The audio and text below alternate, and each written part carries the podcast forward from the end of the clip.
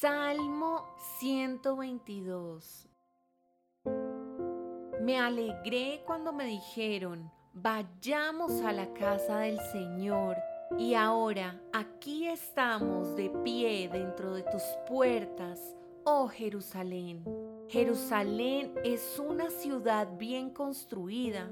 Sus murallas compactas son impenetrables. Todas las tribus de Israel, que son el pueblo del Señor, peregrinan hasta aquí. Vienen a dar gracias al nombre del Señor como la ley requiere de Israel. Aquí están los tronos donde se emiten los juicios, los tronos de la dinastía de David. Oren por la paz de Jerusalén, que todos los que aman a esta ciudad prosperen. Oh Jerusalén, que haya paz dentro de tus murallas y prosperidad en tus palacios. Por amor a mi familia y mis amigos diré, que tengas paz.